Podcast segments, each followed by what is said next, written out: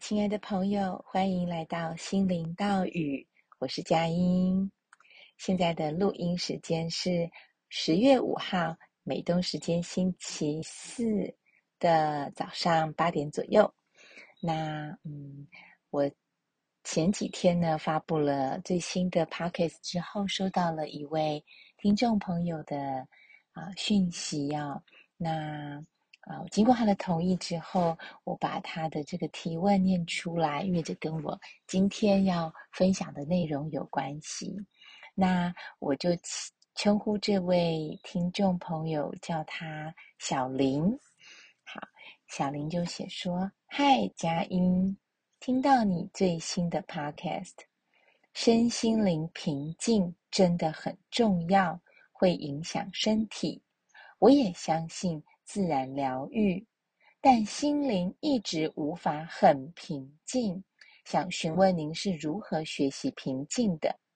我也是一个乳癌病友，现在就很容易担心复发的新闻、转移的资讯，很累，很想跟您学习平静的生活，会向您学习，你很棒。好，谢谢小林的这个来信。那嗯、我我相信这个啊、呃、问题可能蛮多朋友心里头都会有的，包括我自己。坦白说，我也常常在试图让自己平静。那我首先要先很诚实的告诉大家，我没有你们想的那么平静。在我不平静的时候，我是不会录音的。OK。那只要我在，呃，就是拿起麦克风或者是呃耳机，决定要录音的那个时刻，我大部分都是在一个比较平稳的情绪状态下，好，这是第一点。好，所以你们听到的是非常片面的我的一部分，我的心情也是有非常多的起伏。有时候狂风暴雨，有时候阴雨绵绵，有时候呃，就好像有很多黑云笼罩在头顶上，有时候晴空万里啊，有时候嗯下着雪，各种状态就像真正的天气一样，我都有，而且经常的在转变。那呃。我其实很想要跟大家分享一个观念哦，这个观念也是我这么多年来在身心灵的领域啊，或者是学习咨商，嗯，学到的，那就是我们其实呢，嗯，不需要去追求永恒的情绪的平静，因为那。我不能说它不自然了，哦，但是我必须说，情绪就是我们生而为人会有的，很正常的，嗯，就好像我们会呼吸一样。我觉得情绪就像我们会呼吸一样，啊，这是一直会跟我们相伴的，伴就是陪伴的伴，因为我们是人，就算是得道高僧，然后修行非常好的。这些人，我相信他们也不是没有情绪，而是他们比较有能力跳脱出来，不陷溺在这个情绪当中。那呃，我常常会用几个例子哦，这种图像啊、呃，来来嗯解释这件事情，解释我心里头所相信的平静。也许你听过，那你就重新复习一下。好，我觉得我们我们。就像是一片天空，每一个人都是一一个天空的概念。那情绪就像是云朵，好，就像在这个天空之下，各种气候的改变。如果我们忘记了我们是广阔的天空，而误以为我们是这一些云朵，我们其实就把自己窄化了，好，就变得很狭小。今天。狂风暴雨的时候，你的整个世界都在变动。但是，如果我们能够记得我们能够连接到那个更高更大的自我，你就会知道说，哦，这么大的一片天里头，其实只有这个角落在下着大雨，啊，但是如果你愿意转头看另外一边，可能另外一个地方的天空，它是晴空万里的，这时候你就不会这么的焦虑，觉得好像自己的世界，啊。天摇地动啊，然后嗯，被风雨吹得乱七八糟。事实上，你会看到哦，这只是一小部分的我，还有一部分的我是很 OK 的，啊、甚至有一部分的我正在嗯，有有彩虹出现，或者一部分的我，啊、天气是很晴朗的，绿草如茵，鸟语花香，你可以同时都可以看见哇。我能够跟这一些不同的情绪并存，我能够宽阔到包含任何一个情绪都同时有它的空间。我认为这才是真正的平静，就是这是一种大我的展现跟连结。另外一个例子呢？我常常想到就开始想笑，那是我之前在啊、学习哈科米哈科米这个嗯、心理，这算心理治疗的这个学派哦。那我在上他的专业训练课程啊、上了大概两年半三年吧，然后加上前面的课，所以前前后后接触哈科米大概有五年，嗯，五年不知道要怎么算，到现在已经超过五年了，对，好。但是我要说的是，那时候在上专训的时候，我就印象很深刻。老师 Rap 老师曾经跟我们说过，当我们有情绪的时候，好，就很像一个洗衣机，它正在里面搅动这样子。那我们要很清楚的看见自己的反应。很多时候，我们其实是跳进去这个洗衣机里边，跟着它搅。但是你也可以选择，我不要跳进去，我就是站在洗衣机的上方或外面，看着它搅动，这是截然不同的一种状态。当你是能够跳脱出来，你并没有逃避，你一样可以看见自己的这些扰动，可是你不是整个人泡在里面，跟着被搅得头晕脑胀。对吧？好，所以，嗯，有时候我的情绪非常非常糟的时候，我觉得我会试着，啊、告诉自己说，对，我现在就是感受到这个，不要批判自己，不要去否定说，啊，我不行，我不应该，或者是哦，我没有，我没有生气，啊，我没有难过，这些其实帮助都不大，它是一种。啊、麻木、麻痹自己的方式，但是这么多年来，我明明白白的知道，这种试图麻痹自己、逃避真相，其实通常结果并不好。就是你把东西往下压，你把这些情绪，很，你要很费力的把它压下去，这些都是你看不到的能量。你我我们无形中把这些能量拿来掩饰。也隐藏这些部分，我觉得是辛苦的，对，只是可能习惯了这样。但如果我们愿意尝试冒一点点险呢，一点点的呃不一样的面对方式，那你就是练习着去看见它。好，看见本身其实就是也没有这么难，也许你只是很。简单的跟自己说：“是的，是的，我感觉得到，我现在很不舒服。是的，我感觉得到，我内在有很深的悲伤。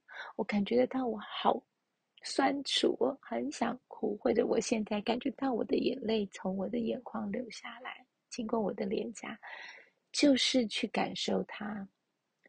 这是一个你承认、你接纳自己的状态。”同时呢，我也会告诉自己，一切都会过去的。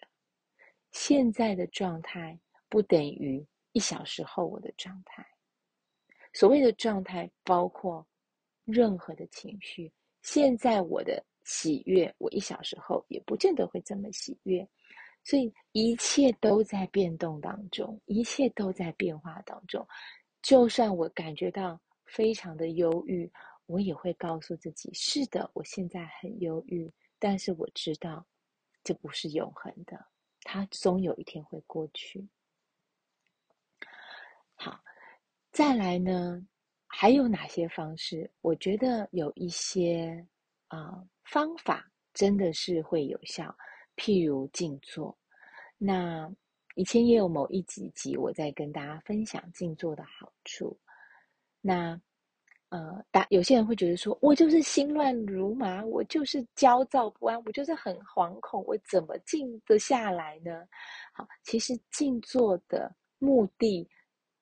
啊、应该是说，静坐呢，它不是要我们完全没有念头到无我的状态。有些人可以达到，可是那不是我们要静坐的时候的设定目标。OK，我觉得对我自己来讲，我的静坐是为了观察、觉知我自己。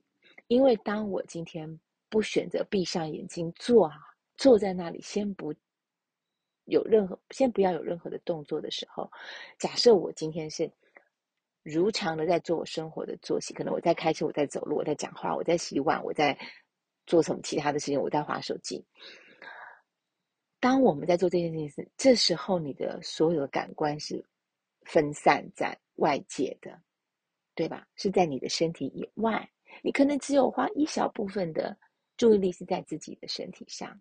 或自己的内在，所以要真正的看清楚自己的时候，你就是需要暂停这一些活动，OK，这些活动。另外就是把眼睛闭上，因为眼睛非常的啊，会消耗我们的能量，然后它也会让我们的注意力分散在啊视觉上面。眼睛闭上时候，你的这个观察就是会往内在走。这时候你就可以更清楚的看到，啊，我今天早上为什么会这样反应啊？为什么我今天呃早上起床的时候，然后哪一件事情触动了我什么样的反应？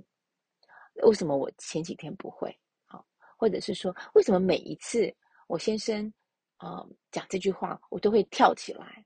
我现在理解到，啊，原来这跟我小学时候。曾经发生的某一个事件有一点关联，OK，这一些洞见，这一些发现，都不是我们平常如果在忙着这些啊日常事务的时候容易看见的，它常常是发生发生在当我们愿意往内看的时候，啊，所以对我来说，静坐不代表我的脑子就安静无声，通常搞不好它有时候会。更忙乱一点，更忙碌一点，好，因为他在运作，都没有关系。也许会这样，也也许不会。每个人每一刻的状态都不同，所以我们先不要预设立场说啊，比如说，也许你以前每次静坐你都觉得效果不好，但那是以前啊。也许你今天会有不同的感受，也许你今天静坐会大哭，可是你下次静坐你会感受到莫名的喜悦。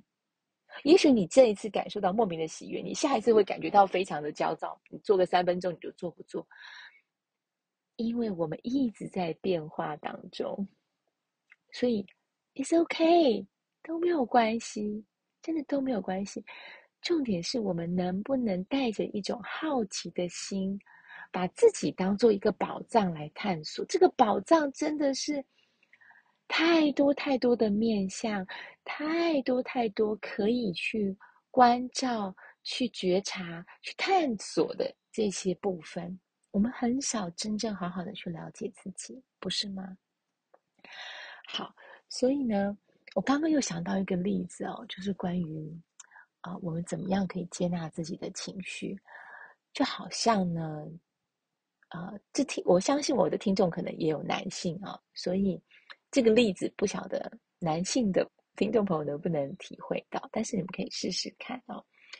嗯，假设你今天就是个母亲，你的小孩子刚生出来，那你抱着你的孩子，然后你看着他，有时候呢，他会有浅浅的微笑，有时候呢，他会看起来很慌张的样子，很不安的样子，有时候他会大哭，对不对？有时候他会，嗯，好像很不舒服，扭来扭去。小孩子会有非常多的状态，但是他没有办法用语言告诉你，他会用他的肢体、用他的表情、用他的声音来表达他自己。身为一个母亲，好，我应该说，身为一个母亲或父亲都可以。身为一个照顾这个这个婴儿的人，这个照顾者，你会去责骂他吗？你会说，你怎么可以哭？你怎么可以哭这么久？你怎么可以哭两个小时还不停？你会这样跟他讲吗？通常不会。你会想的是，到底你怎么了？是尿布吗？是饿了吗？是哪里不舒服吗？是皮肤痒吗？你会去想办法观察他，了解他，然后试着帮助他，对吗？好，所以呢，就是这种心情。就是这种心情，我们不会去批判一个小婴儿说，你怎么可以有这些情绪跟反应？那为什么我们会这样批判我们自己？我们可不可以试试看，当自己有很多情绪的时候，你化身一部分的你化身为你的母亲，你的高我，你更大的这个我，就像一个灵性上的母亲一样，就好像你连接到了。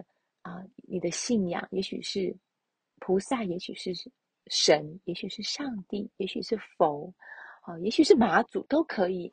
你连接到了更大的这个能量场，然后呢，看着自己，自己就像一个小 baby 一样，他现在在哭，他现在很不舒服，他看起来无理取闹都好。谁说大人不能无理取闹呢？我我们不能有脾气。我们不能发现的，当然可以，只是我们用什么方式，不要伤害到别人，但是表达我们自己。好，这个关于沟通，我自己也还在学习，我也非常非常非常的欠缺 沟通的智慧哦。对，这个大的，弄个题外话，大大家如果听我上一集就知道，我舅舅来美国两个礼拜，其实。他观，他是个非常善于观察的人。你知道，艺术家就是很重视细节，所以他当然也会注意到我啊的很多言行举止，还有我跟家人的互动。他要走的离开那个 Boston 的那一天呢，我送他去机场，他就单独跟我说：“佳音，你要试着看可不可以再柔软一点。哦，你有时候讲话真的太硬了，好像。”有刺一样，好，这个这个面相你们是看不到的，因为我对你们不会有情绪，我不会把我的刺哦发发在你们身上，对不对？对，但是亲近的人就会看到我的先生、我的小孩、我的父母亲，最亲近的人最容易看见我们最真实的部分。好，所以我也不怕大家知道，因为我就是一个很平凡的人，我没有比你们呃。更懂得平静啊！可是也许我啊上的一些课程对我的帮助很大，或我读过的某一些书，我很认真的看待这件事情，然后试着要把它运用在我的生活当中。好，所以回来到这个主题哦，关于平静啊，刚刚讲了几个意象，就是天空这件事情，或者是啊洗衣机的这个。比喻，或者是像看小婴儿，大家可以啊用自己的这个想象力来连接，看看哪一个意象你比较能够有共鸣。对，另外一个第四个印象啊，意象哦，就是一个图像的意思，就是像大海一样。如果我们每一个人都是一座海，对。你觉得海有可能都没有波浪吗？不可能吧！海它的本质，它就是会因为有风雨或者是一些外在的气数，因素，它的表层其实是会有波浪的，有时候是小小的浪花，有时候是很巨大的啊一一个浪，甚至有可能摧毁啊房屋、街道等等的这种海啸。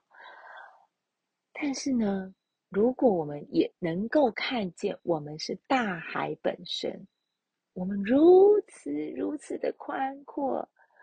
一望无际的海，那你就会知道，这一些浪花，它真的就只是一大片的大海里头的一小部分。它也是存在的，不可否认。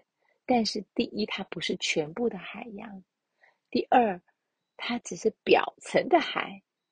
大部分的浪花不会是在海的底层，对不对？海的底层，它就是还是维持它原本的这种状态，它是一个很深的啊，很深的一种啊稳定的状态。就我的想象，我没有去过海的底层，但是我的想象是这样。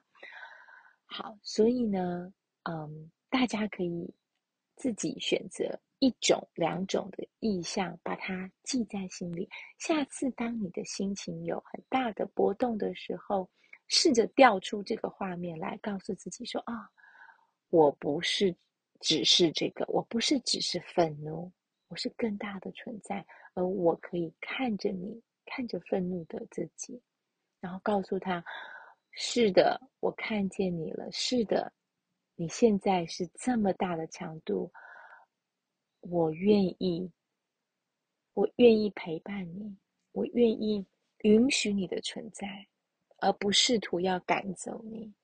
我愿意试试看，听听你想告诉我什么。我愿意试试看，我能做些什么让你感觉好一点。好，所以呢，嗯，我希望这样子的回复能够 让。小林还有其他的朋友们，呃，有一些些的帮助。那，呃，最后我还是要回到这个关于癌症本身这件事情上面的焦虑或者是不安，哈，包括刚刚的信中提到的会担心复发这些等等的。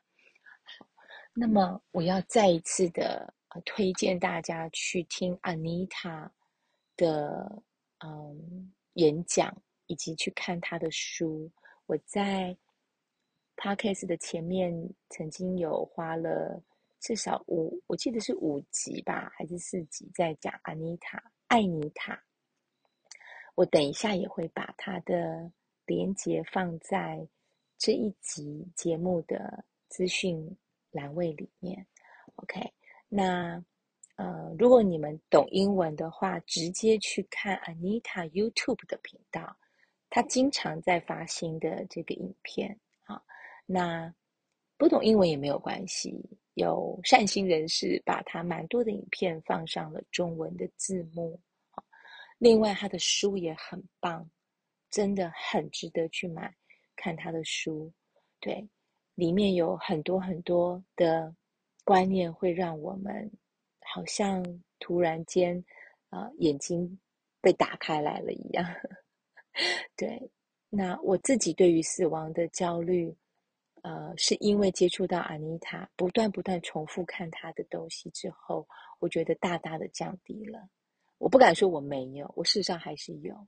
对，每次要检查前，我还是会，啊、有一些些的担心啊、或者很大的担心都有可能。对，但是。至少对于死亡这件事情，我的观点不同了，那么我就明白了。哎，其实生死有命这件事情，不管你担心也好，不担心也好，第一它一定会发生，什么时候发生不知道。啊，那嗯，在节目的尾声，我其实蛮想分享上个礼拜。就是舅舅来，我们带他去纽约，他很想去看九一一双子星大厦倒塌之后的一个纪念馆跟新的这个建筑这样子，所以我们就去了这个九一一的遗址啊。其实我这么多年来，每次去纽约，我从来没有去过，因为我认为那是一个巨大的、很悲伤的能量场，我我其实不太敢靠近啊。但是要陪舅舅去，所以就呃就去了这样子。那两栋双子星大厦现在已经啊、变成了两个水池啊，它以它原本的地基。挖空，然后往下啊、呃、深下去，然后有水，就是从四个，它是一个正正方形嘛，从四边有水流不断的往下流出来，然后呢，在这个两个正方形的旁边呢，它是由呃一些应该是大理石吧，大理石砖还是大理石墙砌起来的，上面刻着罹难者的名字。对，嗯，现在我我回想到那一幕，那个震撼跟那个每一个名字就是一个生命的陨落，每个名字就是一个家庭的破碎。所以当时我站在这个巨大的这个这个纪念馆的旁边的时候，我突然间觉得说，哇！生命真的是相当的宝贵，也相当的、相当的难得，同时也相当的无常，真的就是无常啊！那时候真的有一种，哎呀，我还争什么呢？我还在跟谁计较什么事情呢？因为也许下一秒咚，某一个生命就陨落了。也许是我，也许是我在意的人，也许是我讨厌的那个人。我不是在诅咒他，我只是说，因为生命很无常，所以如果我们能够看见这个部分，也许我们平常很多会触怒我们，或者是让让我们跳起来的这一些点，就不会这么敏感了。尤其是大家知道，嗯。九一一事件有多少人罹难吗？其实难九一事件不是单纯就是指那两栋双子星，还有包括呃呃其他的地方也有被波及。那时候是不是五角大厦也有一台飞机，呃，要就是好像也也去呃那叫什么侵袭这样子。好，所以呢，整个当天的事件里头哈、哦，除了罹难者，还有包括这个救援的人，总共。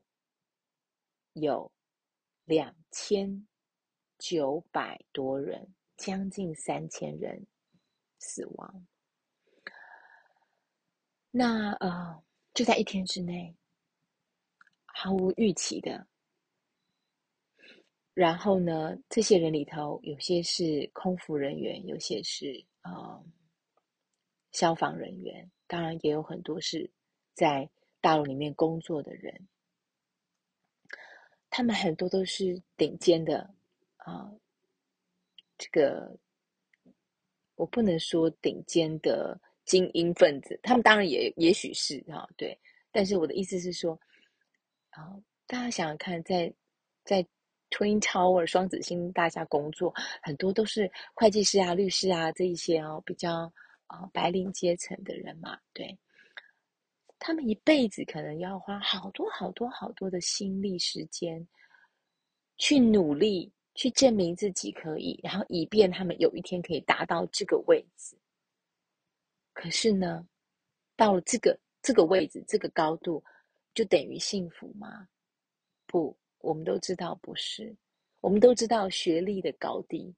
我们都知道财富的多寡，这些等等都跟我们是不是能感受到幸福跟满足一点关系都没有。对，有些很有钱的人重度的忧郁，有些很贫困的人每天吃得下、睡得饱、睡得足，然后睡得香甜，对吗？所以这些东西真的是无关的。我是不是又扯题了？好，我我只是。蛮有感触的，但是我真的是啊，嗯嗯，对，不小心又想到了别的事情去。不过我相信这是有关联的，所以跟大家分享。好的，今天的分享就到这里啊、不晓得听到这边的伙伴们，你们的心情有不同吗？当你一开始听今天的节目之前，你是什么状态？现在三十分钟过了，你的心情又是什么状态呢？我真的真的很好奇，我真的真的很想知道。好，我不是要听恭维或者是赞美这种话啊，我是很好奇，我这样的分享，把我的想法用语言这样子表达出来。到底对于听众来说是一个什么样的刺激，什么样的输入？在英文里头叫 input，因为你接收了一些东西啊。但是，嗯，如果有些观点你们不能认同，也完全没有关系。对，所以，嗯，我只是很好奇，所以如果你愿意。不管是写 email 给我，还是在粉专里面留言，啊、呃，都可以，啊、让我知道你听我的节目之后，对你的改变是什么，对你的收获是什么，或者你有没有不喜欢的、不以为然的部分，都可以。我真的很想认识你们。好的，那今天就先到这边。Namaste，祝福大家心安平安。